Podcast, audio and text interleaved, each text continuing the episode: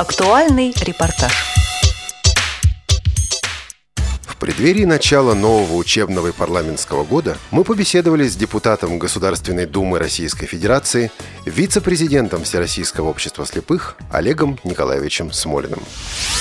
Скажите, пожалуйста, с какими инициативами вы входите в этот новый как уж там назвать, политический год, политический сезон? Любая версия меня устраивает, а инициатив масса. И эти инициативы касаются во многом законодательства, связанного с образованием, вообще социального законодательства и законодательства, связанного с социальной защитой инвалидов. Назову некоторые законы.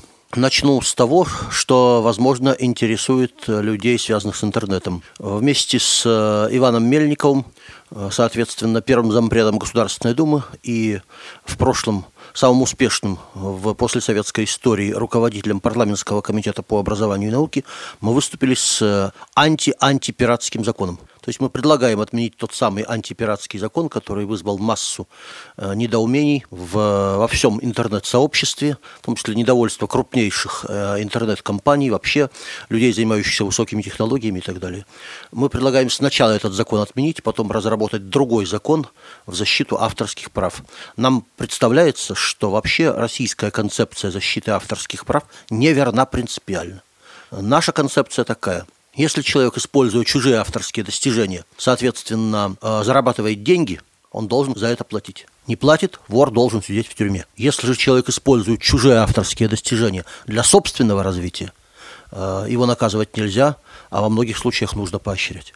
Далее, блок законов, связанных с э, образованием. С 1 сентября вступает в силу новый закон о образовании, который во многом ухудшает положение тех, кто учится и учит.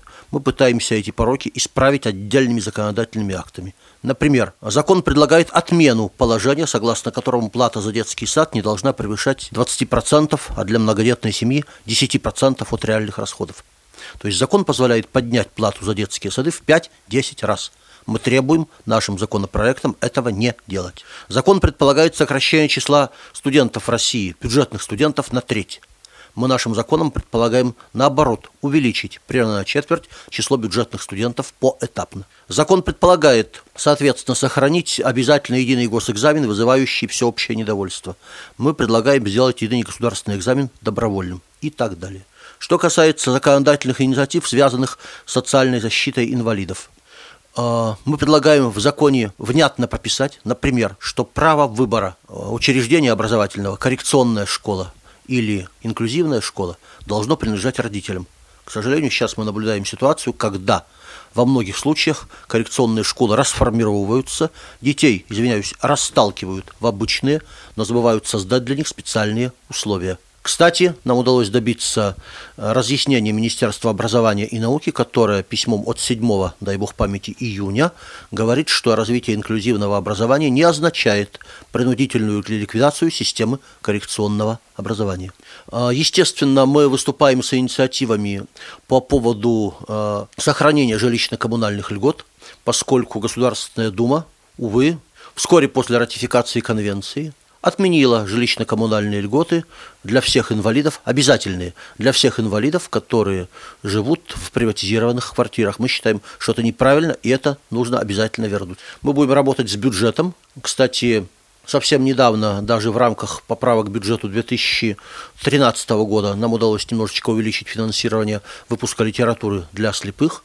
Будем работать в этом направлении, будем работать по нашим э, революционным центрам и будем работать, соответственно, по э, компенсации за утраченные налоговые льготы, поскольку сейчас эти компенсации составляют половину от того, что реально необходимо. Короче, впереди горячая осень, и безработица пока нам не грозит. Для проведения законодательных инициатив, о которых вы говорите, нужны коалиции, но многие предложения выглядят как крайние в современном политическом климате. С какими политическими силами вы надеетесь установить такие коалиции? А мы стараемся установить коалиции с любыми политическими силами, которые э, к этому готовы. Чаще всего устанавливаются коалиции, если говорить о фракционных, между Компартией и «Справедливой Россией». Периодически к нам примыкает ЛДПР, но я хотел бы заметить, что некоторые наши идеи постепенно воспринимаются и нашими оппонентами из «Единой России». Ну, например, год назад нам говорили «не трогайте ЕГЭ», это самая совершенная форма, какая только может быть. Люди только-только к ней привыкли. Я, правда, возражал, это было на президентской комиссии по ЕГЭ и одаренным, что человек ко всему привыкает, даже в петле сначала подергается, а потом ничего, привыкает. Теперь те люди, которые полтора года назад нам это говорили, сами признают, что тот самый единый государственный экзамен нужно серьезно менять и приняли уже часть наших предложений. Поэтому я думаю, что сказка Гаршина про двух лягушек написана не случайно. И мы будем продолжать взбивать сметану до тех пор, пока масло не появится. Олег Николаевич, приближаются выборы а, мэра Москвы, и вы в штабе Ивана Мельникова. Но, в общем, понятно, что исход голосования практически предрешен. Настолько понятно, что многим даже не хочется идти на выборы. А, во-первых, идти ли туда, а во-вторых, а, зачем вы там? Идти точно, если вы хотите, чтобы ваш голос как-то был учтен. Потому что в противном случае возможно все что угодно, вплоть до вброса бюллетеней, который произошел 4 а, декабря 2011 года при выборах в Государственную Думу. Кстати, если бы тогда результаты не были сфальсифицированы, Государственная Дума не приняла бы целый ряд вредных законов, включая закон о разгроме Академии наук. Почему я в штабе Мельникова? Исход выборов не предрешен до тех пор, пока они не произошли. Кто мог в 90-м году представить, что доцент Смолин может выиграть у губернатора Полежаева? Никто. Но это случилось и не раз. Понятно, что летняя избирательная кампания показала, конечно, что она гораздо удобна для людей, представляющих власть, но если верить социологам, гарантированно у Сергея Собянина там порядка 53-54%. Если же возникает второй тур, все недовольные могут объединиться вокруг кандидата. Кстати, если говорить об антирейтингах, то у Навального очень высокий антирейтинг, а у Мельникова самый низкий антирейтинг, поэтому если вдруг будет второй тур, Навальный представляется для Сергея Собянина удобным соперником, а Мельников неудобным. Это довольно интересная ситуация, может быть, поэтому власть активно раскручивает не только Сергея Собянина, но и Алексея Навального. Кроме всего прочего, надо понимать, что российское законодательство устроено так, что парламентская партия не может не участвовать в таких выборах, как выборы мэра города Москвы.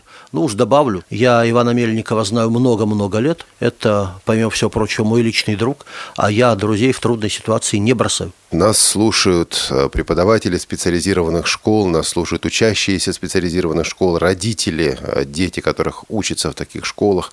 Вы говорили об изменениях, которые грядут с 1 сентября. А есть ли какие-то механизмы у обычных людей, обычных учащихся преподавателей, родителей для того, чтобы как-то как влиять на складывающуюся ситуацию? Например, люди приходят и в школах ну, не так, как было раньше. Можно ли что-то делать или просто поднять руки вверх и сказать, ну, такова жизнь?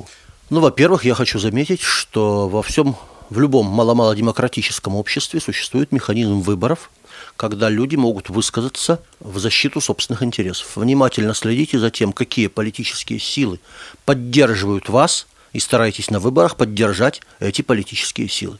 Без всякой агитации я могу сказать, что наиболее последовательно социальные интересы людей отстаивала в последнее время фракция Компартии Российской Федерации. К этому можно относиться по-разному, но отрицать этого невозможно. А, во-вторых, есть другие установленные законом способы, например, сбор подписей под петициями с требованием обязательно рассматривать тот или иной вопрос в парламенте. Если 100 тысяч подписей собирается, вопрос обязательно должен рассматриваться в парламенте. Это следующий способ. Следующий способ, как говорят, позвоните вашему депутату, пообщайтесь с вашими депутатами и попросите их в мягкой форме поддержать инициативы, с которыми будет выступать, в частности, Смолин, потому что это инициативы не мною придуманные, а предложенные общественными организациями инвалидов и, в частности, инвалидами по зрению. Ну и, наконец, э, есть и тоже предусмотренные законом, но более серьезные формы. Я имею в виду уличные акции, которые используются во всем мире. Там, э, я точно знаю, что если бы во Франции или Соединенных Штатах при каждой попытке наступить на права инвалидов люди с инвалидностью не выходили на акции протеста, их положение было бы намного хуже.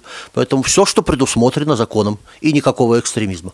Олег Николаевич, спасибо вам большое за столь исчерпывающие ответы и желаем вам успеха в вашей парламентской деятельности.